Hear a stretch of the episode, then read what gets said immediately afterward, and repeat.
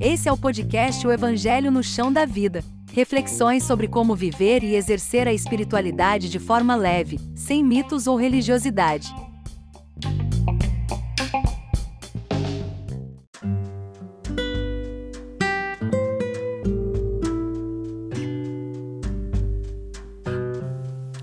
Olá, tudo bem com vocês?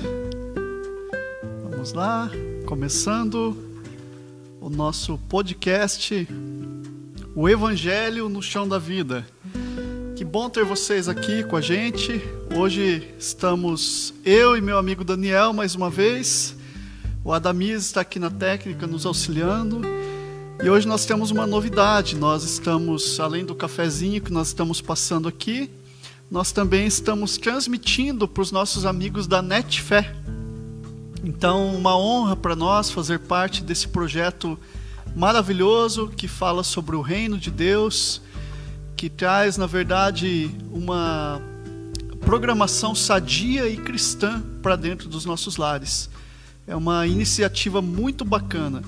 Então, você está vendo que aí na tela tem um QR Code, depois você pode assinar o, o Netfé TV, netfé.tv.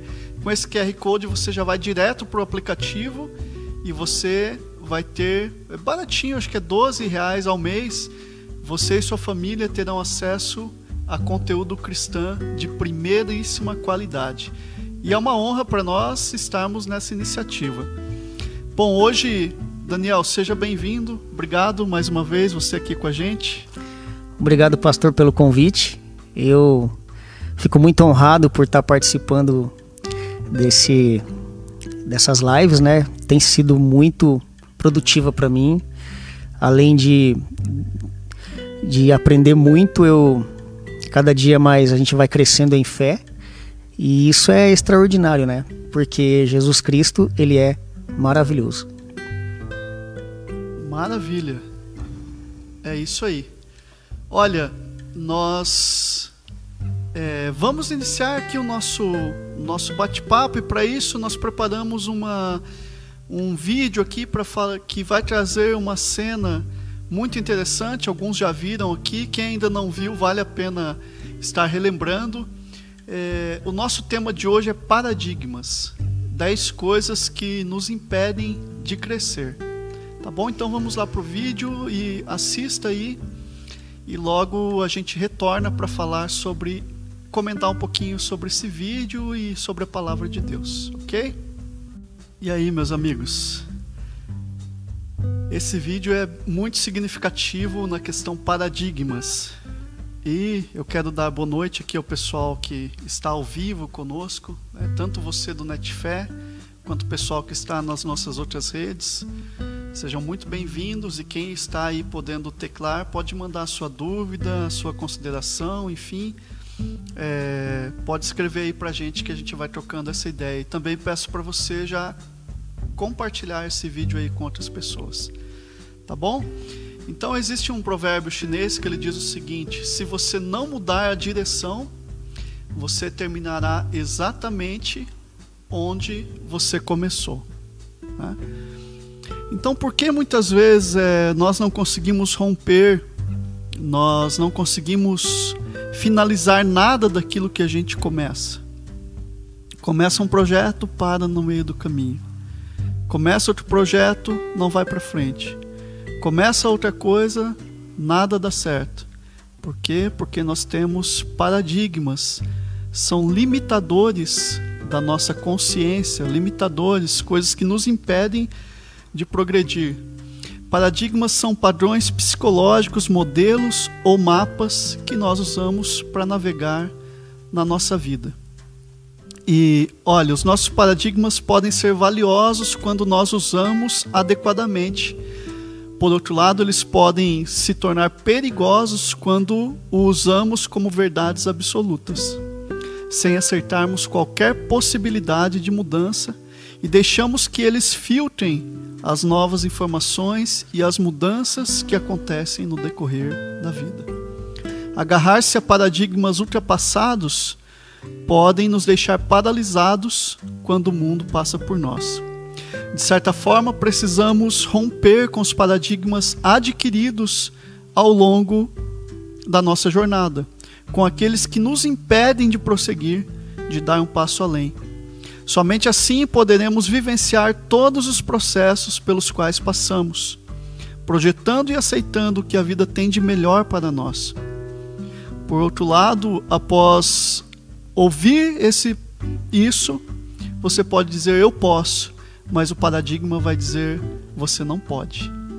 Então, você precisa romper com os seus paradigmas, com os seus limitadores que impedem você de crescer. E aí, Daniel? Posto tudo isso, assistindo esse vídeo aí que nós vimos, como que a gente vai lidar com esses paradigmas que nos prendem? Primeiramente, preciso muita fé. Preciso muita fé para quebrar com certos padrões. E para se adquirir a fé, a gente precisa ir para onde? Para a palavra. A gente precisa para ir para o mundo imutável para a gente ter força para mudar, né? Que é o Deus real, ele é imutável, mas o espírito dele é movimento. Então não confunda imutável com estagnado. Porque se a gente não mudar, se a gente não buscar essa mudança, essa transformação que vem de dentro para fora, o ciclo vai ficar se repetindo e nunca nada vai mudar. E o que que acontece? A gente cai na rotina. E o que que a rotina ela faz? Ela rouba o entusiasmo. E quando o entusiasmo vai embora, o que que acontece? Os laços com Deus vai se enfraquecendo aos poucos. E aí a gente pode começar a morrer. Então a vida ela acontece sempre um pouco além da nossa zona de conforto. Eu sei que o novo causa causa medo, nos assusta, mas a gente tem que estar aberto para o novo, né? Assim como Abraão, que foi o pai da fé, né? Deus falou para ele: "Larga tudo e vai a uma terra que eu te mostrarei". Então a gente precisa se abrir para o novo todos os dias, né? Eu gosto muito de um versículo lá de Isaías que fala que é Isaías 54, que fala que o Senhor nos desperta todas as manhãs, nos, nos desperta o ouvido para que a gente ouça como aqueles que aprendem. Sim. E para aprender, a gente precisa estar aberto para o novo. Não é verdade? Sim, exatamente. E, e às vezes há uma, um mundo cheio de possibilidades, como você falou, né? Como a gente leu aqui. Às vezes há coisas novas disponíveis para nós mas por causa da nossa mente e da nossa, da nossa mentalidade, aliás, é, que está limitada, nós não conseguimos entender o que está acontecendo e muito, enxergar o que está à nossa volta e muito menos ver aquilo que Deus está mandando para nós. Nós ficamos presos na nossa limitação porque lá atrás alguém disse para nós que nós não poderíamos, que nós não conseguiríamos. E Daniel, eu quero trazer hoje é, dez passos, assim, dez coisas que podem impedir, que podem nos limitar. É, a primeira coisa é viver uma fé sem Jesus.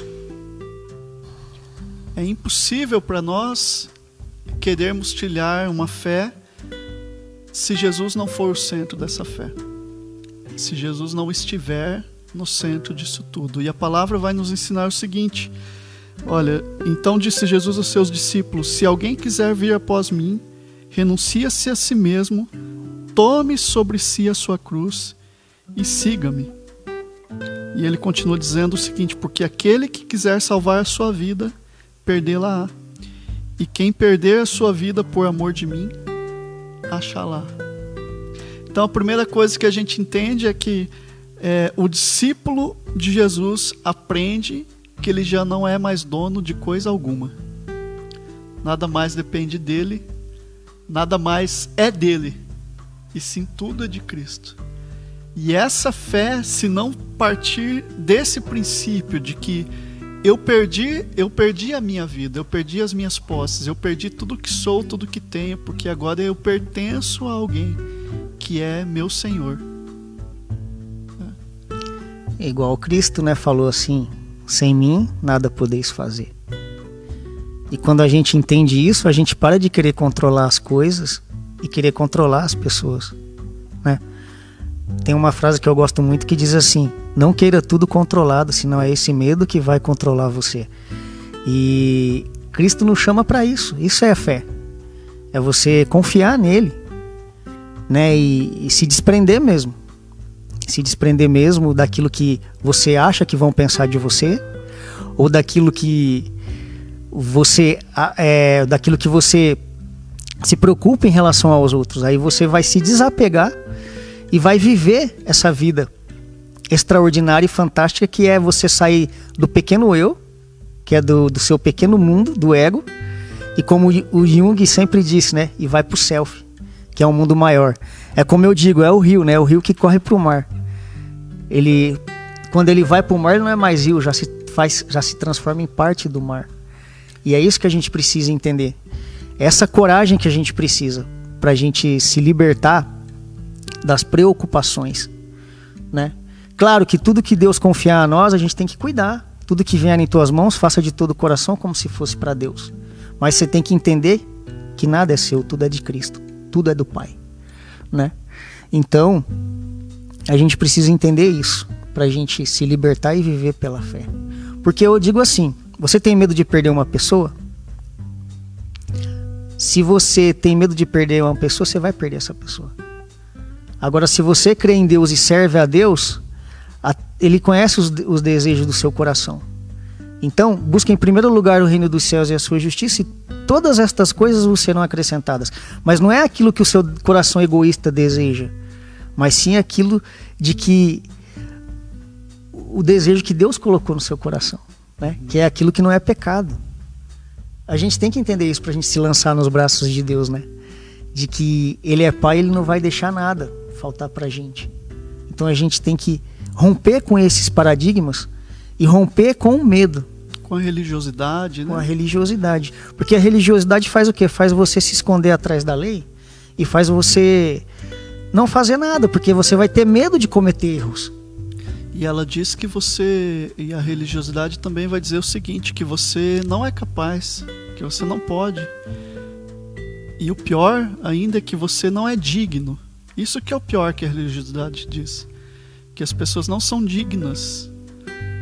Mas isso já é uma outra conversa, a gente já está fugindo um pouquinho. Vamos lá. É isso aí. A, a segunda coisa é morar no passado. Pessoas que moram no passado. É, aconteceu isso lá atrás, há 10 anos atrás, há 20 anos atrás, e você ainda está vivendo a sua vida baseada em tudo o que aconteceu no seu passado. As suas emoções, você não pode ver a pessoa que você se frustrou no passado. Você não pode nem passa na rua. Você quer passar por outra rua. Entende? Você vai assim vivendo lá no passado. E todas as suas ações do presente elas são reflexo daquele passado que você teve, como a gente viu no vídeo que a Maria, né, existiam várias Marias por gerações de Marias, elas faziam tinham o mesmo comportamento, repetiam a mesma coisa. O que a Bíblia vai dizer é o seguinte: esqueçam do que se foi, não vivam no passado.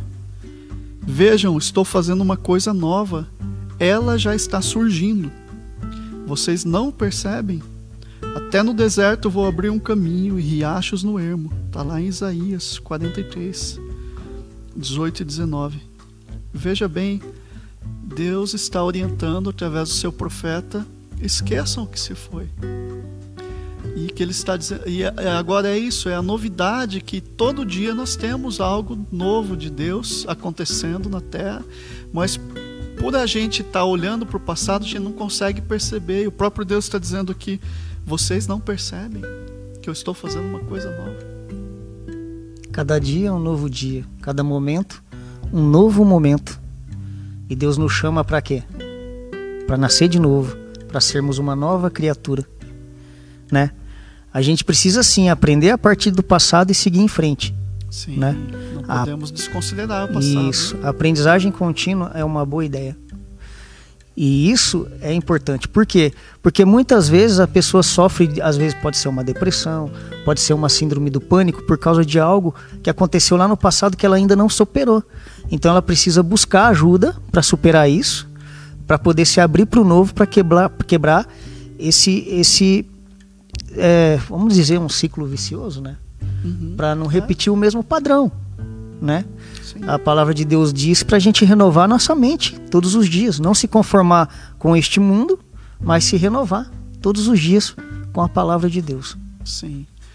O Paulo também vai ensinar o seguinte, que não penso que eu já tenha alcançado, mas uma coisa faço, esquecendo-me das coisas que ficaram para trás, avanço para as que estão adiante prossigo para o alvo, a fim de ganhar o prêmio do chamado celestial de Deus em Cristo Jesus. Então a vida do cristão é sempre olhando para frente. Né? É não resistindo à mudança, mas se abrindo para a mudança, né? Isso. né? É, os norte-americanos diziam que mudar é difícil, mas não mudar é fatal. Aí tem um pensador aqui, ó, Miguel de, de Unamuno, ele disse assim, um filósofo espanhol. O pecado acontece sempre que nos recusamos a continuar crescendo. Ou seja, no mundo tudo muda o tempo todo. Ou você está crescendo ou você está morrendo. Ou você muda para melhor ou para pior. A diferença é que para mudar para melhor é preciso esforço. É preciso romper com certas coisas que, que estão te atrapalhando de ir além. E buscar em Deus essa força, porque a gente só consegue mudar para melhor através de Cristo. A gente só muda se irmos para aquele que não muda, o Olha, Deus imutável. Sim.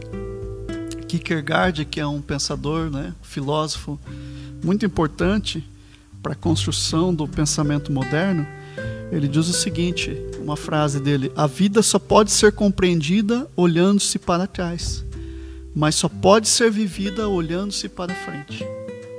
Não tem como viver a vida é como você bem disse, ficamos com as lições do passado, mas agora olhamos para frente, para não cometer os mesmos erros, né? Sim. Senão a gente fica como o povo hebreu que ficou 40 anos andando em círculos. Isso mesmo. Então, assim, eu quero ser corajoso o bastante para cometer novos erros em busca da melhoria. Mas não quero ser burro o bastante de cometer os mesmos erros. Não é? Fé é isso, não é você ser religioso e ficar com medo de viver. Fé é você se abrir sabendo que você, quando você procura melhorar, quando você vai aprender coisas novas, você tem que entender que você vai errar. Então não se preocupe em passar uma, uma imagem de que você já é o bom, não. Não tenha medo de errar, não tenha medo de, de dizer que não sabe, não tenha medo de tentar e cair, porque é nessa tentativa de cair que você vai aprender. A criança aprende fazendo o quê? Quando ela aprende a andar, ela vai cair um monte até conseguir andar. Sim. E é assim que é viver pela fé. E vencer a religiosidade, né? Sim. E, e, uma outra coisa agora, a terceira coisa é a preocupação excessiva com o futuro. É a ansiedade que nós falamos ontem aqui na comunidade. Né? A ansiedade, a preocupação, que é uma preocupação, a própria palavra diz estarmos pré-ocupados nós já nos ocupamos daquilo que ainda nem vivemos. Estamos preocupados, pensando em tudo que não é para a gente pensar. É, teve uma frase que eu ouvi uma vez, que o rapaz falou assim: a ansiedade é a tentativa inútil e estúpida de controlar o incontrolável. né? Então, se você quer ter um futuro melhor, porque faça o teu melhor agora, porque tudo que você tem é o agora. Então você tem que viver o agora e não permitir. Tem outra frase também que isso é da época de criança, que, de, que diz assim: o passado e o futuro são ladrões gêmeos que nos roubam o presente. Né? É claro que a gente tem que fazer planos, né? tem que planejar a nossa vida. Como que é essa frase aí? O passado e o futuro são ladrões gêmeos que nos roubam o presente, Uau. né? Muito boa. Então, e, e, então é assim. É claro que a gente tem que planejar a nossa vida, porque se a gente não planejar, é, coisas erradas acontecem, mesmo planejando. Imagina se a gente não planejar. Sim. Mas o planejamento você faz no presente. É um material que você, como C.S. Lewis fala, é um material que você empresta do futuro, mas que você faz no presente. Então, se você, se tudo, se tá tudo bem aqui agora, por que se preocupar? Uhum. A gente tem que crer que Deus é um Deus de amor e é um Deus maravilhoso. Sim. Né? A gente tem que crer nesse Deus maravilhoso. Né? Eu gosto muito da oração do Pai Nosso que começa Pai Nosso. Então o que é que vem primeiro? O amor do Pai. Uhum. Não é? Sim. Então a gente tem que acreditar nesse amor do Pai. Sim. Olha o que a Luciane mandou aqui no comentário. Precisamos voltar ao passado, mas só para trazer para nós a responsabilidade de resolver nossos conflitos, mas não para viver lá no sofrimento. Perfeito. Isso mesmo. É isso mesmo. A quarta coisa aqui, para a gente ir avançando, é a autofala negativa. A pessoa que não consegue acreditar nela mesma. Ela não tem confiança naquilo que ela faz. Por isso que muitas vezes começa, começa, começa coisa e nunca termina nada, porque ela não tem confiança. Quando a baixa autoestima nasce, a alegria morre. Exato. E a pessoa não tem firmeza, né? E, e, a baixa autoestima, como diz lá no livro do Brennan Manning, né, o impostor que vive em mim, ele traz uma, uma frase sobre isso, que é a baixa autoestima é uma ferramenta poderosa que o inimigo usa para de, derrubar os cristãos. Sim. Né? Então, a autofala negativa, lá em Provérbios 18, 20 e 21, vai dizer o seguinte: Do fruto da boca enche-se o estômago do homem, o produto dos lábios o satisfaz. A língua tem poder sobre a vida e sobre a morte. Os que gostam de usá-la comerão do seu fruto. Um outro versículo em Provérbios diz o seguinte: Tenha cuidado com o que você pensa, pois a sua vida é dirigida pelos seus pensamentos. Provérbios 4, 23. E aqui vale lembrar o seguinte: que ninguém precisa saber dos seus fracassos. Importante isso, sabe por Mas todos devem saber dos seus momentos de superação. Porque isso glorifica a Deus, isso. esses momentos. Ah nós vamos fracassar em, em vários aspectos da nossa vida. Porém, no fracasso nós temos a superação, nós temos a reordenação das, das, coisas, nós temos o renascimento ou o nascimento de coisas novas quando algo não dá certo. Mas o grande problema é quando a gente fica apenas se lamuriando por aquilo que não dá certo e esquece de contar todos os nossos momentos de superação. Sim. E outra, uma das melhores coisas que podem acontecer com a gente são os tiros no escuro que a gente deu que não deu certo. Porque ali a gente aprende muito. No erro a gente aprende muito. Então, fracasso não significa que você é fracassado. Significa que você foi corajoso o suficiente para tentar. E significa que Deus tem plano melhor. E nesse sentido, vai valer como aprendizagem. Por quê? Porque todas as coisas cooperam para o bem daqueles que amam a Deus. Então, se você errou tentando acertar, não se culpe e não se desmereça. Porque você foi lá e tentou. Tem gente que nem tenta. Não é mesmo?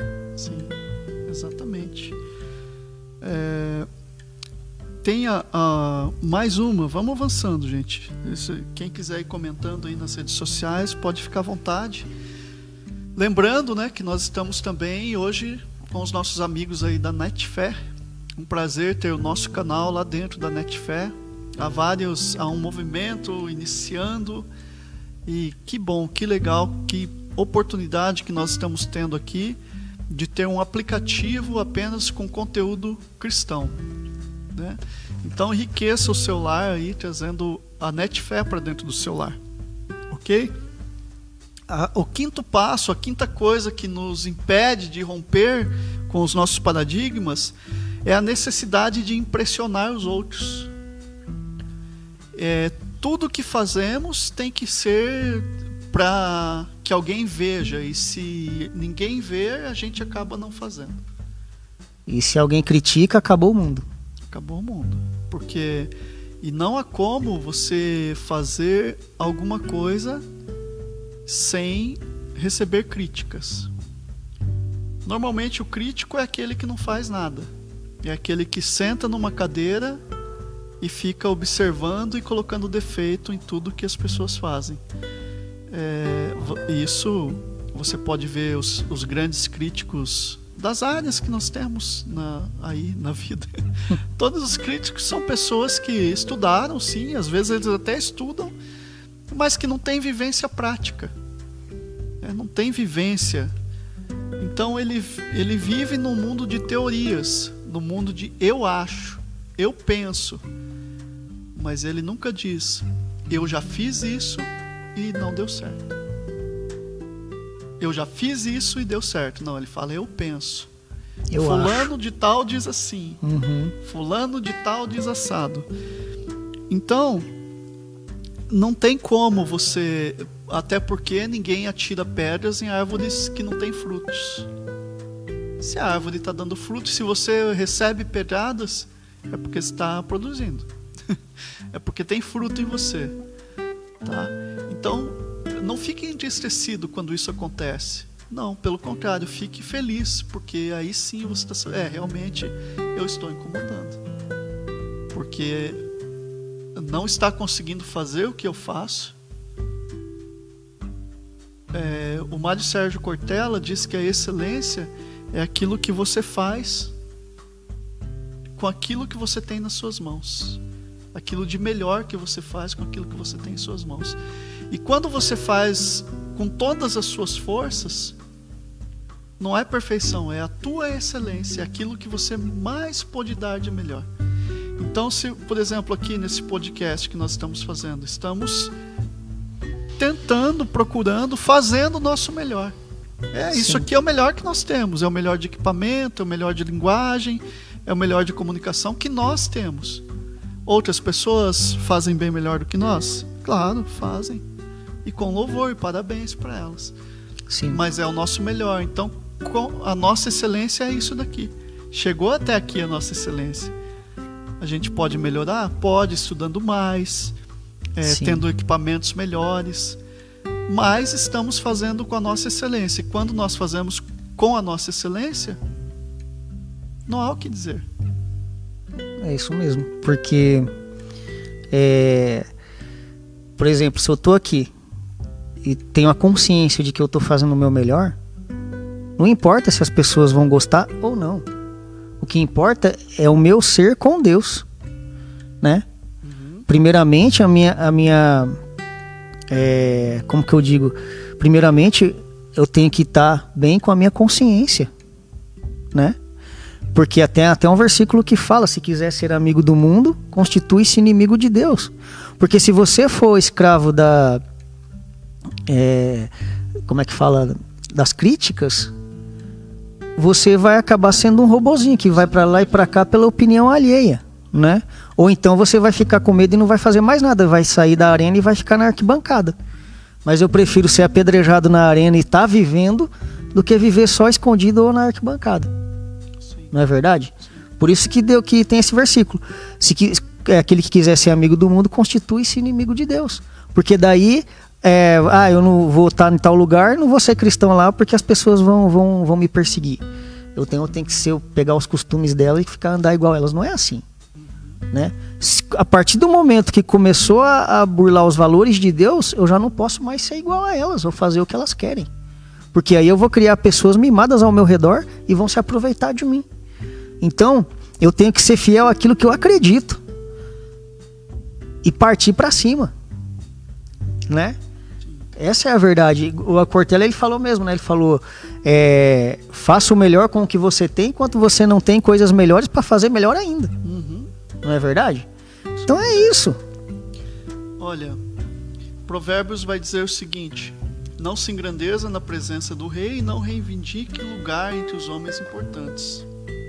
Depois, Romanos vai dizer o seguinte: Pois pela graça que me foi dada, digo a todos vocês Ninguém tenha de si mesmo um conceito mais elevado do que deve ter, mas pelo contrário, tenha um conceito equilibrado, de acordo com a medida da fé que Deus lhe concedeu.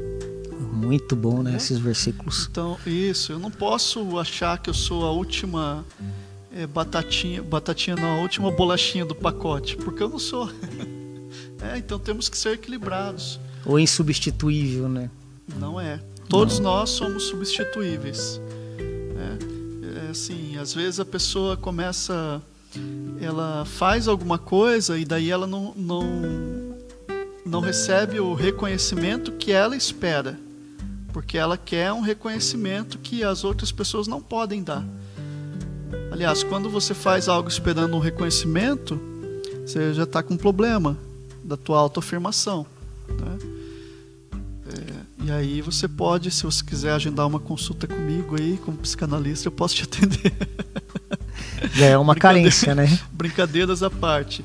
É, brincadeiras à parte é o seguinte: se você está com problema de autoafirmação, as pessoas não têm culpa. Entendeu? Então você quer receber elogio porque você fez algo. Mas, cara, que bom que você fez. Que bom que Deus te levantou para fazer. Que bom que Deus é, colocou você no caminho de outras pessoas. E muitas mais delas virão para você ajudar, para você apoiar, sabe? Então, assim, é, deixe que o seu galardão e a sua glória venha de Deus, que vai ser bem melhor. Experiência própria. Quando o nosso galardão vem de Deus, é maravilhoso. Quando nós, quando a gente recebe o galardão dos homens, ele é só um pouquinho daquilo que Deus queria te dar. Então fica com essa dica aí, tá bom?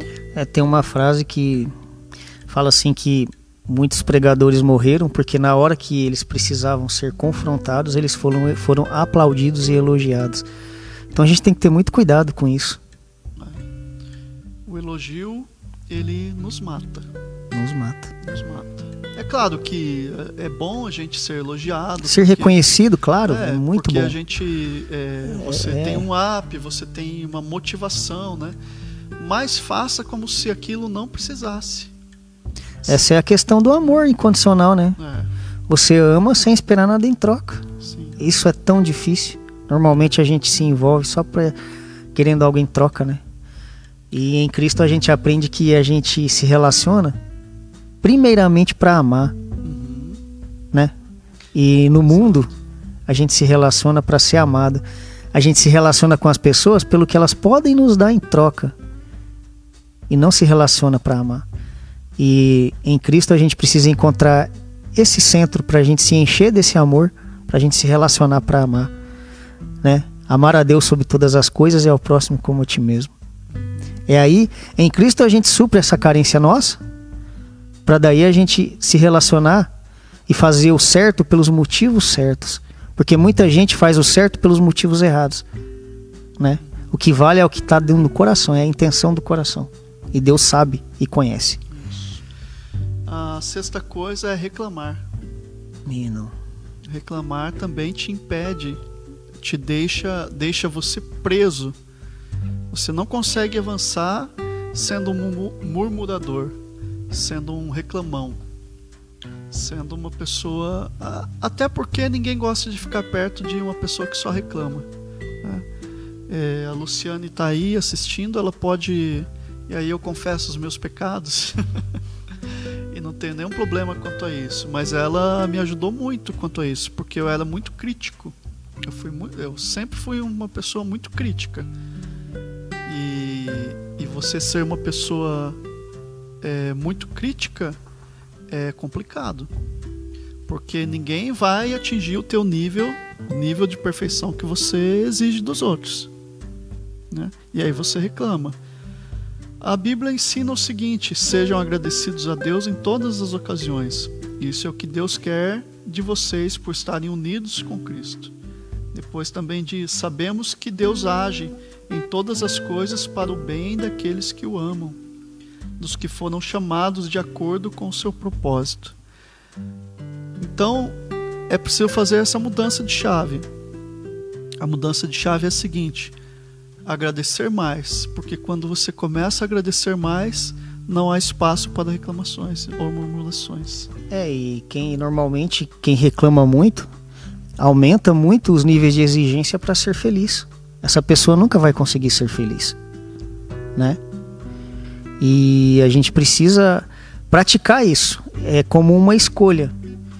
Porque, como Augusto Cury escreveu, problemas, decepções e frustrações é privilégio dos vivos. não é? Então a gente precisa. É, tem um outro versículo que diz assim: oferecei a Deus sacrifício de louvor. Por que, que Deus fala oferecei a Deus sacrifício de louvor, que é o fruto dos lábios que confessam o seu nome? Porque vai ter momentos de dor na vida, vai ter problemas, vai ter perdas, que você vai sentir vontade de reclamar mesmo. E aí é a hora de você fazer aquele sacrifício de louvor.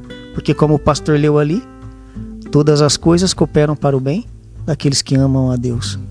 E se você ama a Deus, é preciso aprender a descansar nele e praticar isso. É, um outro ponto, Daniel, é a necessidade de sempre estar certo. Então já é o sétimo, tá? Nós vamos até o 10. Vamos dar uma corrida aqui. Outra frase do Augusto Cury: na batalha da razão, quem perde é a relação. Isso aí, isso aí. Então, o que, que acontece a necessidade de estar certo? O que, que ela faz para a sociedade? Cara, a gente vive num mundo polarizado, né? num mundo totalmente dualista. É, se você discorda de mim, você tornou-se meu inimigo. Se você discorda de outra pessoa, você não tem o direito de discordar. E é pelo contrário, nós temos o direito de discordar, porque a discordância entre nós é que faz as coisas melhorarem o diálogo, né? Pra isso, gente crescer junto. Um isso, aprende com o outro, né? É, isso tudo com respeito, né? Com, claro. É, então, olha, casamentos, sociedades, amizades, tudo isso é destruído por falta de compreensão e tolerância. Porque as pessoas não conseguem tolerar o erro do outro. Elas querem que todo mundo passe a mão para os seus errinhos. Mas não consegue compreender e se colocar e ter empatia quando o outro erra. Daí é fácil. É. Né? Como é que é?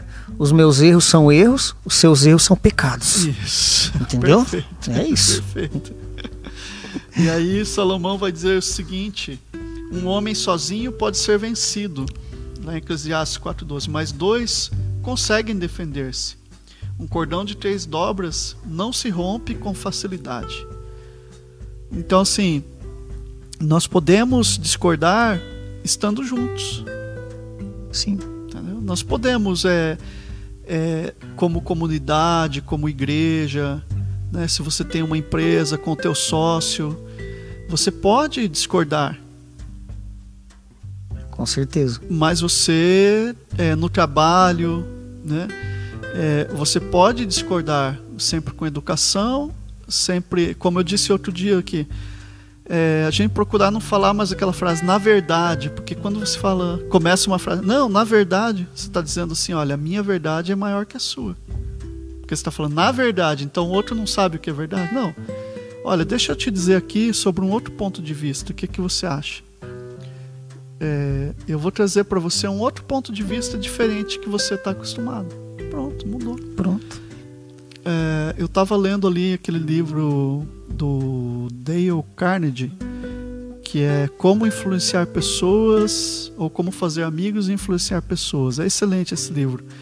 E, ele, e tem uma parte que ele diz justamente isso: que se, é, que se dois sócios pensarem igual numa, numa relação de empresa, não faz sentido ter um deles. Ou se no casamento é, as duas pessoas pensarem igual, iguais, não faz sentido ter uma igual. Porque é justamente é, os opostos que se melhoram. Sim, porque é. o diferente, né? Usam as diferenças para suprir as necessidades uns dos outros. Isso. E por isso a gente tem que se abrir para ver a visão do outro. E às vezes a visão do outro é melhor, né? E a gente precisa ter essa humildade. Não é, Sim. ah, porque eu penso assim, eu sou assim, aí fica fechadinho. Né? Então não. Sim. Preciso, a gente precisa se abrir para o diálogo. Pessoas inteligentes dialogam e crescem juntos, discordam, né? Uhum. Sem brigarem, para crescerem Sim. juntos. Um aprende com o outro, cara. É assim. Ninguém é dono da verdade. Exatamente. Vamos lá. O outro passo é resistência a mudanças. Isso aqui nem fala, né? Se você é, tem lá uma uma historinha que o rapaz chegava no restaurante e ele sempre pedia a mesma sobremesa. É, como que é?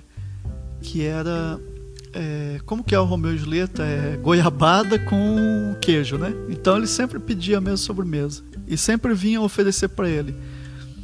Olha, tem a sobremesa. Não, não. Goiabada com queijo. Eu sempre comi goiabada com queijo.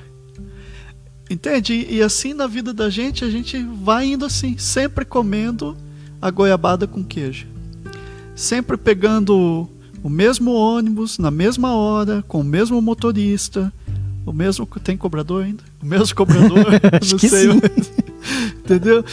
É, nunca descendo uma quadra antes para andar um pouquinho mais, para conhecer um outro trajeto, nunca pegando um ônibus diferente, nunca indo a lugares diferentes. Vai num restaurante ou vai num lugar sempre naquele lugar, há anos frequenta aquele lugar. Nunca se dá a oportunidade de conhecer algo novo. Nunca se dá a oportunidade de ver coisas diferentes. Escuta sempre a mesma música. É. é. Escuta sempre a mesma música.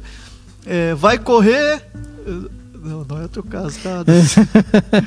vai correr, corre pelo mesmo trajeto.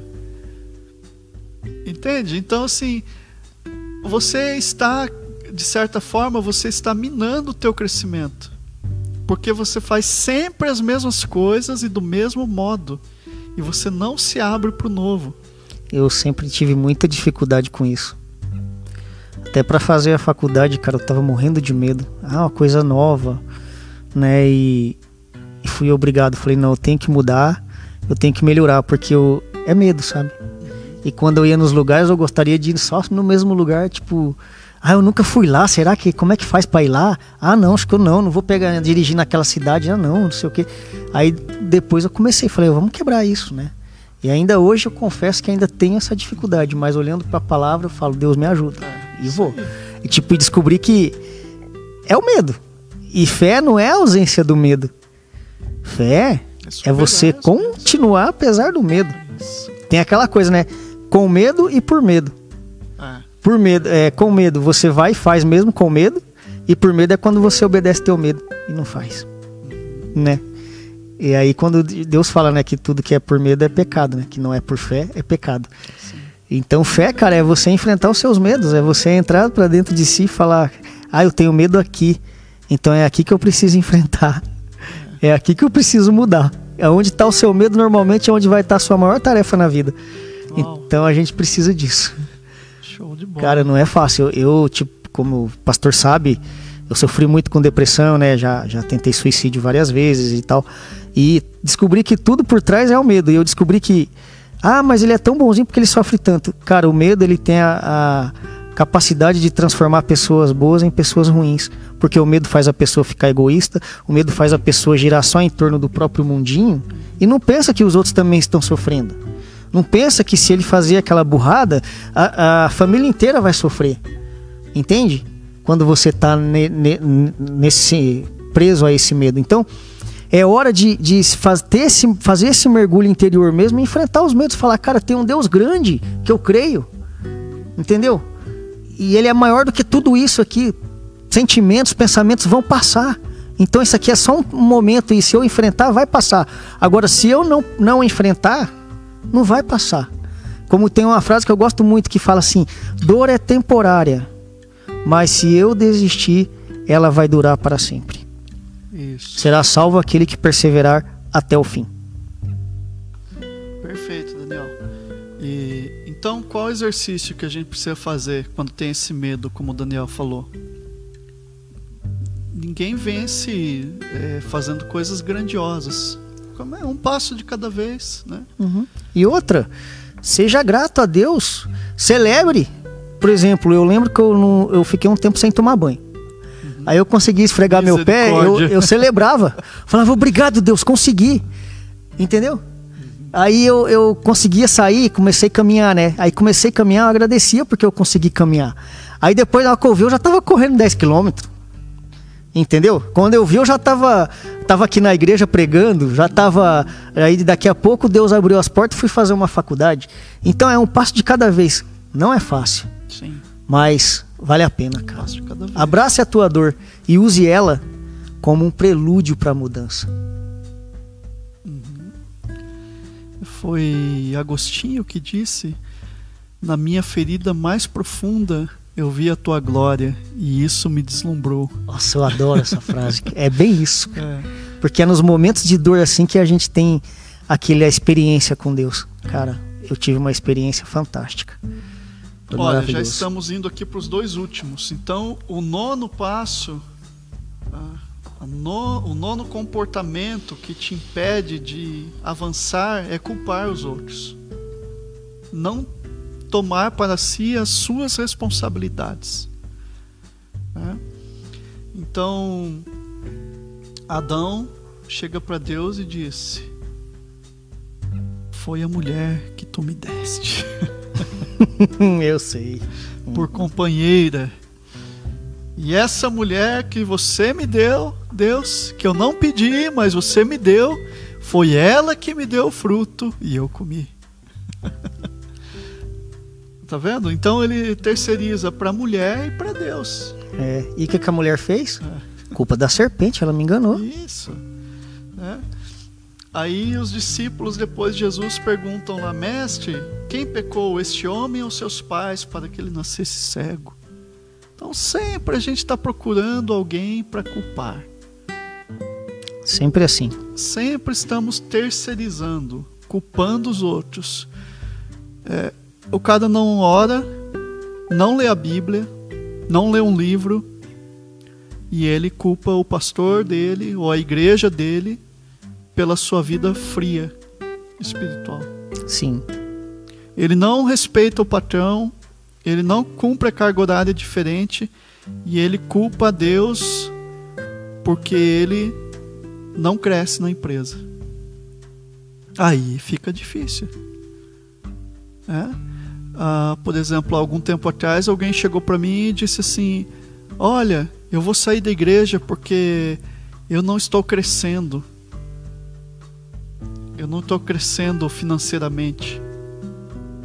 Tá bom, fazer o que, né? É, eu fiquei muito triste. Porém, ele saiu da igreja, parou, estagnou no tempo, as pessoas da igreja cresceram, financeiramente, culturalmente, e essa pessoa parou no tempo. Então não é mais fácil eu dizer assim, olha, eu vou parar de faltar o emprego. Eu vou parar de meter atestado no emprego. Eu vou parar com isso e vou fazer um curso, me especializar para crescer no trabalho. Agora, você põe atestado na empresa. Você não é um bom funcionário. E aí você chega na igreja e fala que o culpado é a igreja ou o pastor. É igual aquela coisa de que as pessoas querem, não querem um Deus, né? Elas querem o gênio da lâmpada. Isso. Elas querem a bênção, mas não quer o abençoador. Por quê? Para que, que você obter o abençoador, é preciso sacrificar o eu quebrar a carne, como Paulo disse, né? Esmurro meu corpo e o reduzo à servidão para que em mim habite o poder de Cristo, né? E, e, como diz o, dizia um pastor lá, que eu esqueci o nome dele agora, que ele fala que o, o, o abençoado ele produz bênção. Então, se você buscar o abençoador, você vai ser o abençoado que vai produzir bênção, né? Mas para isso exi existe um processo todo aí né? Igual eu estava estudando esses dias, daí estava falando sobre o batismo. O batismo de João é o batismo de Jesus. Uhum. O batismo de João faz o quê? Te tira do mundo. O batismo de Jesus tira o mundo de dentro de você. Para quê? Para te lançar no mundo de novo em missão. Mas para que isso aconteça, precisa o quê? É um processo. Tem aquela música, né? Eu vou passar pela cruz, me quebrantar. Não quero ir por atalhos, eu quero seguir o caminho que o Senhor tem preparado para mim. Sim. Mas quando as pessoas se deparam com a dificuldade, o que acontece? Elas recuam. Sim. E o que, que a palavra de Deus fala? Que aquele que recua, minha alma não tem prazer nele. Exatamente. É isso. Olha, Luciane já aproveitou e te deu uma casquinha aqui minha. Ela falou, quando eu estava falando aqui sobre. sobre a gente fazer coisas diferentes, ela já escreveu: Olha que legal, domingo vamos na feirinha do Largo da Ordem. Eita, espero que a minha esposa não esteja ouvindo isso, senão eu vou ter que fazer coisa diferente também. Vamos fazer, vamos aí. É, é. é isso aí. se a gente for para não gastar, a gente vai. Mas o problema não é ela, não, tá? O problema sou eu que sou gastão mesmo. Então, e a última coisa aqui, que ela é quase como a, a necessidade de impressionar os outros, é a necessidade de aprovação dos outros. Que elas se comunicam, né? É, Filipenses 2,3 diz o seguinte: Não façam por ambição egoísta ou por vaidade, mas humildemente considerem os outros superiores a vocês mesmos. Esse aqui é um desafio gigante da palavra para nós, hein? Considerar o meu irmão superior a mim é um exercício diário de quebra de ego. Sim. Porque o ego é uma coisa que causa muita divisão. Por exemplo, ah, eu vou, eu tenho que fazer melhor que. Daí começa a criar rivalidade. Não. Não dá certo, não. Sim. Então, de tudo isso aqui que a gente falou, eu quero deixar uma frase para você que é o seguinte: faça o que você foi chamado para fazer. Foque nos seus pontos fortes. Não foque nos seus pontos fracos. Foque naquilo que você é bom. O que é que você é bom para fazer? Te dá três segundos para você pensar. No que você é bom para fazer? O que você faz que você diz assim, olha, nisso aqui eu sou bom. É impossível não ter uma coisa na sua vida que você não, não seja fera em fazer. O que, que é que você faz bem feito? Então foque nisso. Sabe por quê? Porque você nunca vai ser bom naquilo que Deus mandou o outro fazer. Não queira fazer o que o outro faz. Faça aquilo que você é bom para fazer. E se capacite naquilo que você é bom para fazer. Você tem aptidão para alguma coisa, procure melhorar aquilo. Que quando você de repente você verá o seguinte, você vai estar ganhando dinheiro com aquilo que você é bom para fazer. Você vai estar fazendo a obra de Deus naquilo que você é bom para fazer. E aí, sabe aquela frase clássica que as pessoas dizem assim: olha, quem trabalha com o que gosta não trabalha. Você vai estar nisso. Quando você entender o seguinte: olha, eu gosto, eu sou apaixonado por fazer isso daqui. Então vai, se esmere. E você vai ver que você vai quebrar todos os paradigmas quando você acreditar em você mesmo. Quando você disser para você mesmo: Olha, todo mundo aqui está dizendo que eu não posso, a minha infância, a minha juventude foi uma coisa de limitação, mas eu sou bom nisso daqui. Então eu vou investir nisso. E você verá a glória de Deus sobre a tua vida.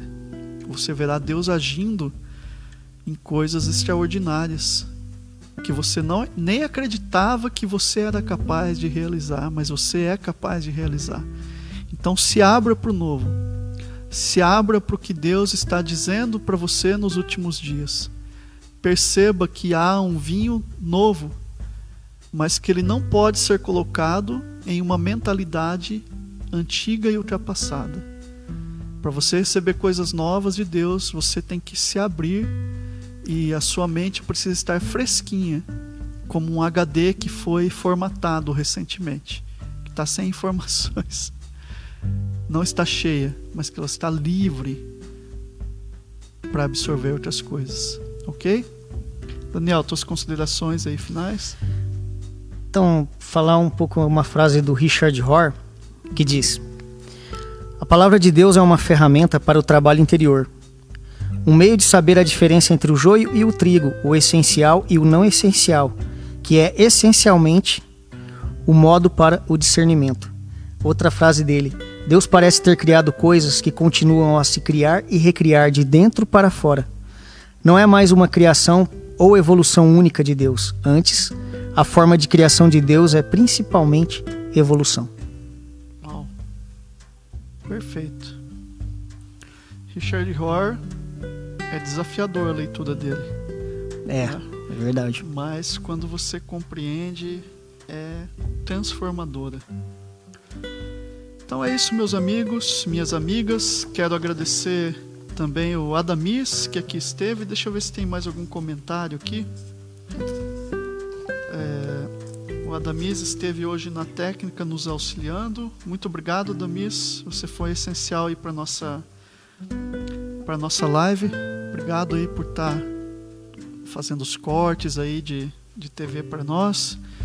Quero agradecer o pessoal que ficou aí até agora. A gente vai fazer uma oração. Agradecer o Daniel mais uma vez, agradecer você que comentou, agradecer quem ali estava assistindo pelo Netfé. Muito obrigado. Você nos encontra na rede social Sou eu Fabiano, arroba sou eu o Fabiano, arroba Bita Thomas underline Daniel, uhum. ó, tá acertando, uhum. e Piá Corredor, que é o Adamis, hein? O Adamis tem um trabalho aí fantástico nas redes sociais sobre é, como você exercitar o teu corpo. Cuidar do corpo é cuidar do templo do Espírito Santo. Parabéns, Adamis. Cuide do seu corpo, pois ele é o seu veículo para a vida. Isso. Isso aí. Eu tô tentando entrar nessa daí uma vez por semana. Já tá muito para mim. Mas é isso, gente. Vamos orar juntos? Quero orar contigo aí. Agradecer também ao Wanderson, ao pessoal aí da Netfé. Muito obrigado. E esse episódio aqui vai estar lá no Spotify também, com o Evangelho no Chão da Vida. Tá? Lá tem vários episódios que falam sobre comportamento humano, sobre como a gente, é, mediante as nossas demandas diárias, como que a gente vai lidar com aquilo que nós estamos vivendo no dia a dia e como Deus responde. A, a Bíblia nos responde para hoje. Não é para amanhã, nem para o passado, mas é para a gente viver o agora. O dia que se chama hoje. Exatamente. É. É isso. Pai, nós queremos te agradecer por esse tempo, agradecer por essas pessoas que acompanharam conosco, Sim. pelos nossos amigos que Sim, irão ouvir depois, que irão assistir depois. Pai, que nós tenhamos coragem para lidar com os nossos paradigmas, para quebrar, Pai, as barreiras que nos impedem. Prepara todas as coisas, Pai, se necessário for que nós tenhamos coragem de procurar ajuda num aconselhamento pastoral, ajuda num, com um profissional da área que possa nos auxiliar, Pai, a deixar o passado para trás, a quebrar, Senhor, aquilo que nos traz mágoa, aquilo que nos traz dor, aquilo que nos faz sentir incapazes mediante as oportunidades que a vida nos oferece, Senhor. Ó oh Deus, que não seja assim entre nós, mas que a gente possa estar perceptível aquilo que o Senhor está fazendo no nosso dia a dia, Pai. Assim nós oramos e te agradecemos, porque Teu é o poder, Teu é o reino, para todo sempre, Pai. Assim nós oramos e agradecemos. Obrigado, irmãos. Obrigado a todos vocês. E nos vemos no próximo domingo com o nosso Evangelho no chão da vida. Fiquem todos na paz.